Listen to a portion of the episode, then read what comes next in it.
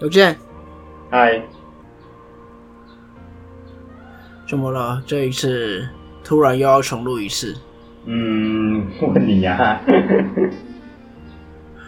没有啊，档案真的是莫名其妙不见哎、所以害我们要重新录这第二集。嗯，所以原来这个软体也是很危险啊。嗯哼，没办法，编辑，对吧？毕竟它免费，就参考着用。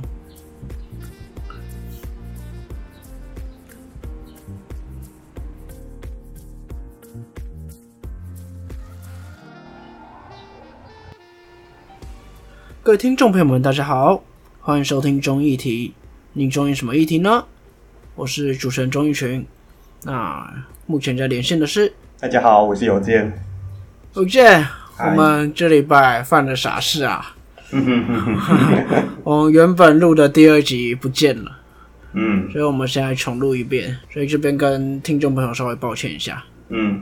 我们再次录这个第二集，可能可能我们讲的内容跟现在情况我不确定了，但有些可能有些变化，嗯因为毕竟时间也有过一段时间了。嗯但这个就是没办法，设备跟软体问题，我们只能这样子。我们也很想抓回当初的档案。现在大家在吵的最凶的东西，其实不是我们这个案子，嗯，对，现在在吵最凶的是疫苗这个东西。嗯有见你信郭台铭有五百万剂疫苗吗？呃，他如果能买得到的话，就我会很开心啦。对，对啊，其实他如果真的有办法买到，我们也是很乐见、乐观其成，甚至他能够帮政府去牵线买到疫苗，我们也会很开心，嗯很感谢他。对，可是现在情况其实是全世界疫苗都大缺货，嗯疫苗四大厂在全世界供货都来不及，加上像美国这些大国都会优先垄断疫苗，嗯所以现在全世界的情况其实是你有钱也不一定买得到疫苗。像印度其实在去年就订了很多疫苗，到现在还收不到货。那欧盟更是直接告 BNT，因为他们延迟交货。嗯所以现在这种情况，我是真的不太知道为什么会有那种郭董已经有五百万剂疫苗了，政府还不给他开放的这种声音出现啦、因为嗯不太可能现在你真的私人机构会有疫苗，尤其是现在三大厂 B N T、辉瑞、莫德纳都已经官方的声明说只跟中央政府去做交涉了，所以我是不知道郭董跟还有或者佛光山说什么私人取得疫苗有办法啦，目前应该是没有办法啦。那佛光山已经改口了，就是政府如果需要资金的话，他们愿意提供资金。嗯但其实我们看郭董的文，他也他后面也是说会尽力协助政府啊，他好像也没有说自己有疫苗啊，嗯，所以我真的不知道之前那种说法是哪来的。没有啦，你你你都是接收那些一四五零跟那个民进党认知作战的资讯啊，他们给的都是错的啦，他们就是要搞政治啦，哎呀，政治凌驾于人命啦，你那讲那些都是都是假新闻，fake news，我这些新闻来源是那些什么路透社、CNN，原来蔡英文的实力已经强大到可以控制这些有名的国际媒体了。嗯，那都是因为美国爸爸在帮民进党撑腰啦，哦，你要看要看中天啊，要看 TVBS 这些有良心的媒体才对啦，他们给的资讯才是对的啦，所以反正什么东西背后都有阴谋啦。那其实美国背后有光明会啦，就全世界真的都被控制了啦。就我们上集好像有讲过这个东西。是吗？所以韩导飞向宇宙，嗯，很好，很好，对啊，所以其实我们真的要理性来看，就是全世界疫苗这么缺的情况下，很难去买到疫苗啦。嗯像之前韩国就是也有私人机构去想办法得到疫苗，嗯但其实因为是疫苗现在就有一些第二期、第三期的那个问题在，所以这个是需要政府去背书的。嗯那韩国那边不确定这个私人来源的管道，嗯他们也不敢背书，最后那些疫苗全部被销毁。嗯但我觉得民进党跟指挥中心在处理这件事情也是有他的问题啦。嗯我觉得这个跟校正回归一样，其实他可以很简单的处理，就是真的承认自己目前情况就是买不到疫苗啊，所以大家可能等一下国产疫苗的研发，嗯不用去扯很多扯东扯西，像校正回归就扯一个新的名词，然后让大家来吵这个名词到底怎么样，又听不懂。嗯然后疫苗这也是一家，别人说国产疫苗很棒，国产疫苗不会输国外疫苗，但是民众对国产疫苗可能没什么信心，大家想要国外疫苗，那其实你就承认现在买不到国外疫苗，这样就好啦。嗯那你承认这个东西会显得无能吗？嗯可能有些人会开始骂说政府无能，嗯但我觉得大部分人应该都可以很明确的理解嗯现在的情况为什么买不到疫苗。嗯那我就我就觉得，其实去年疫情爆发到现在，指挥中心其实一开始做的真的不错啦。嗯但是到现在这几次的争议下来，我会觉得指挥中心有一点点那种不太敢承认自己做不到，或不承认自己瑕疵的一个感觉啦。嗯这由于可能有一点点大头症。嗯当然，我也不是要编指挥中心怎么样，指挥中心的人员跟我们现在医护同仁、第一线人员都非常辛苦，嗯呃，社会的确需要一点包容啦。嗯但就是也是希望指挥中心能够正视自己的问题，面对问题，才有办法去解决这个问题。嗯，好啦，这个好像讲多了，变成我们这期的主题了。也没关系啊。我们是不是该校正回归一下，哦，这个词真好用啊。对吧？感谢指挥中心给我一个新的词嗯，啊！我们之前这一集在讲什么？我们这次其实在讲，就是在五月二十六的时候，有一个万华地区高风险族群的健保卡被标记的一个案子。没错，其实详细内容在讲什么，大家可以回我们上一集去听一下。其实就是万华地区有六十万的民众被指挥中心做健保卡的注记了。嗯那里面当然就有一些支持跟反对方的意见啦。嗯，但其实追根究底，就是现在在讨论的一个科技来进行防疫跟我们隐私的一个对决啦。嗯那当然，这个万华地区的这个驻记现在已经是没有驻记了。嗯对，但我觉得这个还蛮值得我们去思考的。所以虽然现在这个案子已经没了，但我们还是可以来讨论一下关于科技防疫跟隐私保护的一个争议啦。嗯，好的，在讲这集的时候，我们当然是有做一些文献的收集。那有一篇文献，它在分析的是德国在这次疫情方面的做法，我觉得写的不错。那也跟听众朋友们来分享一下，德国在面对这一波 COVID-19 的疫情呢，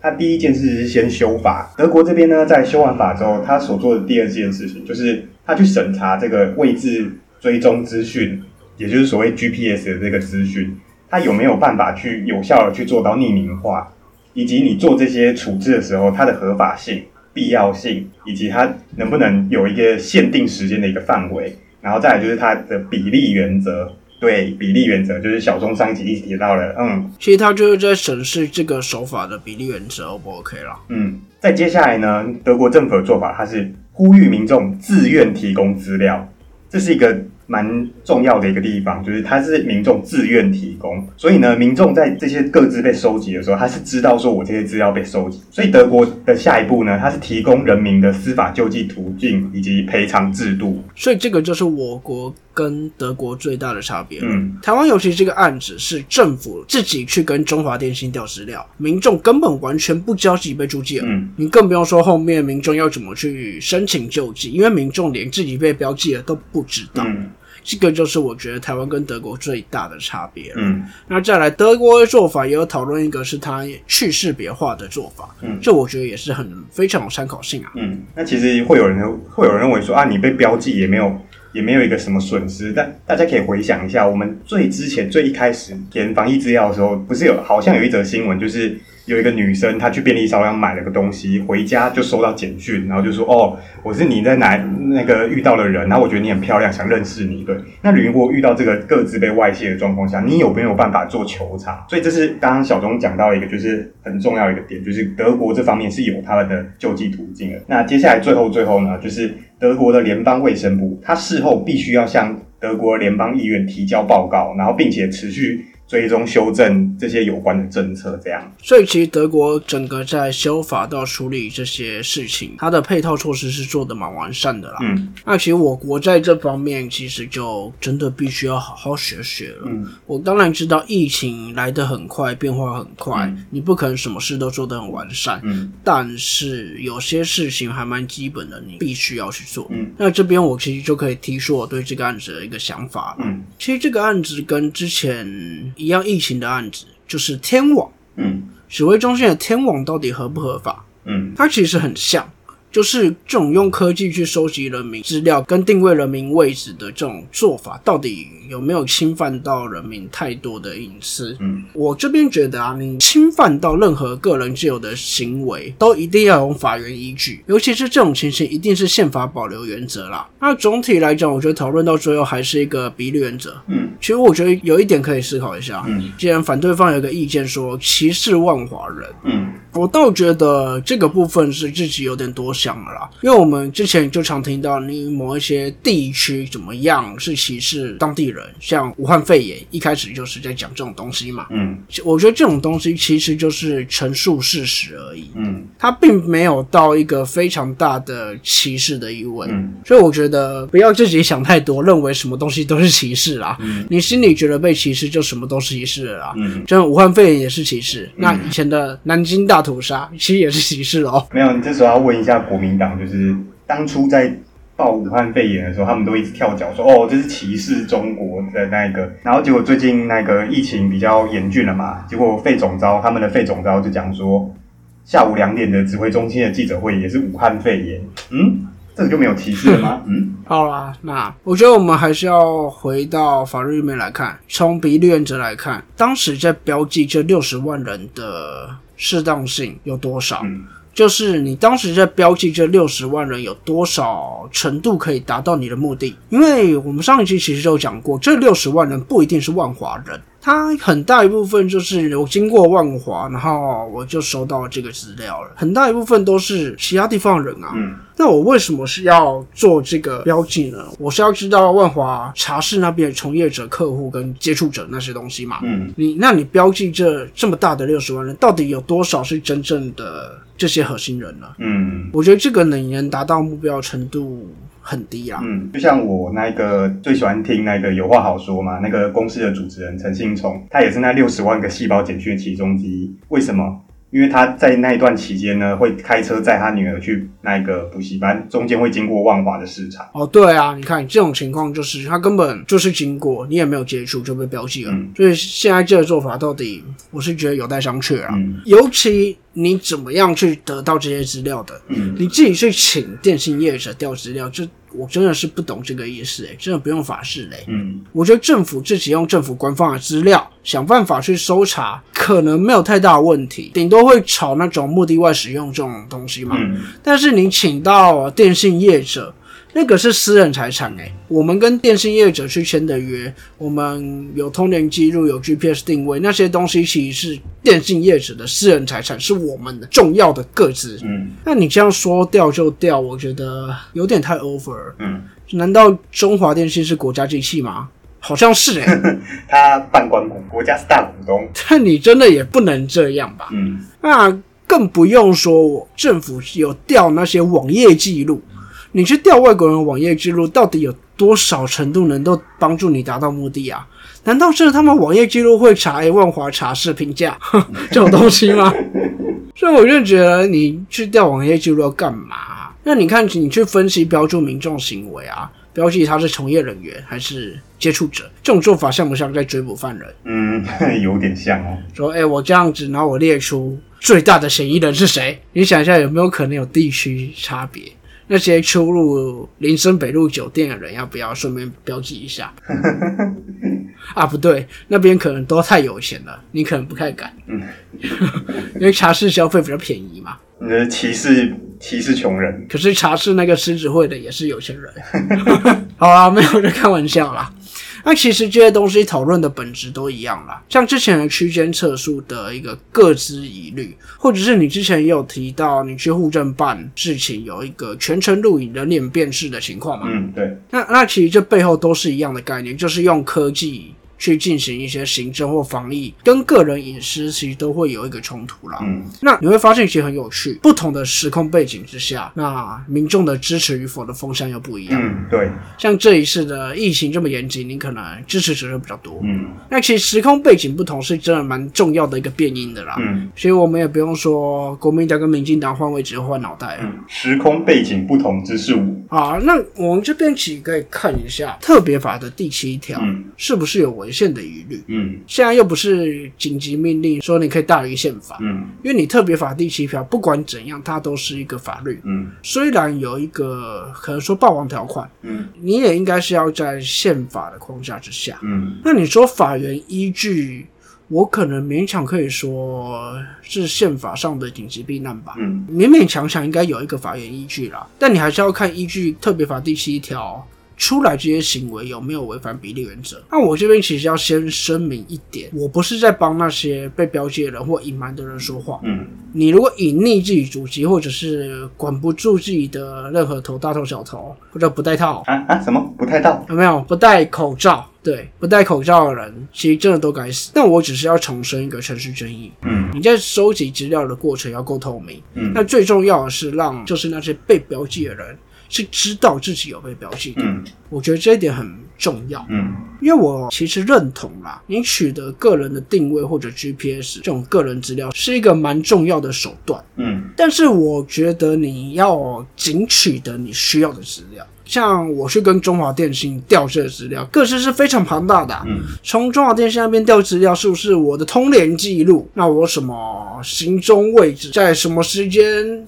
在哪里，我都有了。嗯那我可能发的简讯你也有了。嗯那其实真的是无关的资料，就能不拿就不要拿。嗯那你真的没办法避免，就像德国做的，你一定要去做去识别化。嗯那最后都要告知被标记的对象是你被标记了，嗯然后给他们一个救济程序。嗯那以目前来看，其实有说一个不能不可以目的外使用啦，然后要二十八天内销毁这些资料嘛，嗯算是有一点保障啦。嗯但总体而言，我觉得还是不够。你一定要去做到去识别化跟救济程序要要做出来嗯，才算比较完整的可以保障。嗯当然，我也知道疫情变化多端，很难去把所有东西要在这么快之下做个完善。嗯但我觉得有些基本的东西，我们还是不能推让啦。嗯那其实这大概就是我的想法啦。嗯其实我真的是没有很反对这样的做法，但我觉得目前的保障还不够完善。嗯，所以小钟，你大概就是觉得说，其实指挥中心这样做没有到不好，但是他做法可以更严谨咯。你真的在危机之下去收集这些东西，我觉得有时候难免啊。嗯真的就像我刚刚说，你过程要很透明，嗯。不然真的是应该很多人都要被骚扰了。好啦，其实听完小钟的想法，那我自己的想法就是说，其实刚刚小钟讲了一点，就是时空背景不同，但是真的也是蛮重要的一个 point 啦。就像现在的疫苗的问题嘛，那你一个月前，你看那个国家还那个开放自费疫苗，还求你去打疫苗，然后很多人都讲哦，A Z 疫苗不太不敢打这样。那现在疫情这么严峻，那大家可能开始哦，我要疫苗，我要疫苗，这样只要有疫苗就打，那大家抢着打，对对。那像我现在就很想搬到那个云林县长家的旁边，这样这样我就可以符合那个实打资格了，耶、好漂亮。 好，就是所以说疫情变严峻的时候呢，你追踪居家检疫。然后最对于这些居家隔离者的位置去做监控，其实说真的啊，我个人是勉强接受啊，因为这就就像刚前面讲的，这是非常侵犯人个人自由的一个做法。但是你在那个时候这样子做呢，你大概是牺牲一百个人去换两千三百万人的安全。那你在现在这个时候，你把这些万华相关足迹的人框列起来做一个追踪，那你牺牲的是六十万人的一个各自安全、个人安全，那去换两千三百万人的安全，这个就可以想一下说，到到底有没有这个所以你觉得数字的大小是一个很大的重点？呃呃，这当然不是这样子。我今天太多人就不行嗯啊，人少就可以。那你是不是要去玩一下电车选择理论？哦，电车难题，哦，那个那个是蛮好玩的、啊，其实有杀一个人还是杀六个人？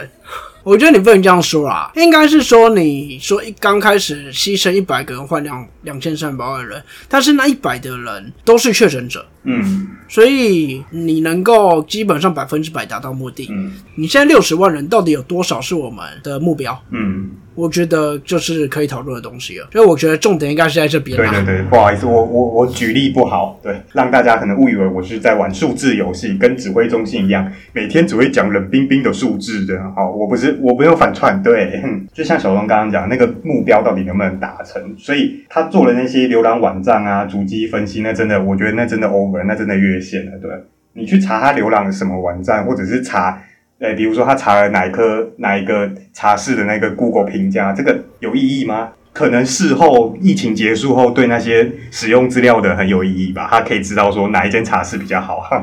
啊，开玩笑的。那再来讲的是法源依据，也就是说，其实这个纾困特别条例它到底有没有空白授权？你如果它今天是有一个空白授权的状况下，你就不能无限上纲。这方面，听众朋友如果有兴趣的话，可以去查大法官释字第五七零号。所以其实当然，因为最近没有出门了，但是我看到网络上有些照片是什么汽机车口罩零检站，就是警察在那边拦你有没有戴口罩，他感觉好像是把那个酒测零检的酒测改以前是酒驾，对对对对，酒驾改成口罩这样子。那其实关于这点，我就觉得警政署应该要停止这个做法。首先，当然是他们有法源依据嘛。那再来就，就算你有法源依据，大家有没有想一下，这些警察他都没有防护设备，他也不是第一第一线的医疗人员，他施打疫苗的顺序在医疗人员的后面。那他这样子去查没戴口罩的一个民众的话，他染疫的风险不是更高吗？就可以说呀，对啊，啊这些啊这些警察拢不是人的对啊啦。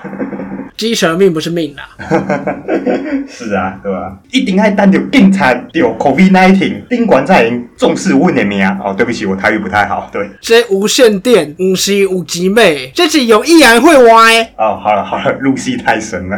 哦，对，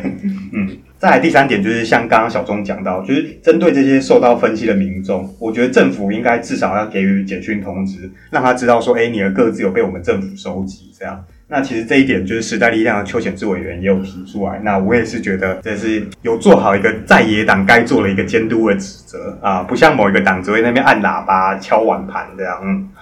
每个人发一万块，嗯啊，柯文哲就要说，现在有这样的在野党，难怪执政党会嚣张。对，然后执政党嚣张到说他喊出一个人发一点五万，啊，不过执政党有学聪明，他他有在后面挂号排付。好，那最后一点就是，哎，原来不用 FBI，台湾政府想监控我们还是做得到的。所以我们背后都被光明会监控嗯，唐凤都知道啊。 啊！唐凤好可怕哦！ 啊，这以上大概就是我对这个事件的想法。啊，其实我们两个想法大致上都是达到目的，这个比例原则到底多少啦？嗯，我都觉得以万华这个案子的话，它可能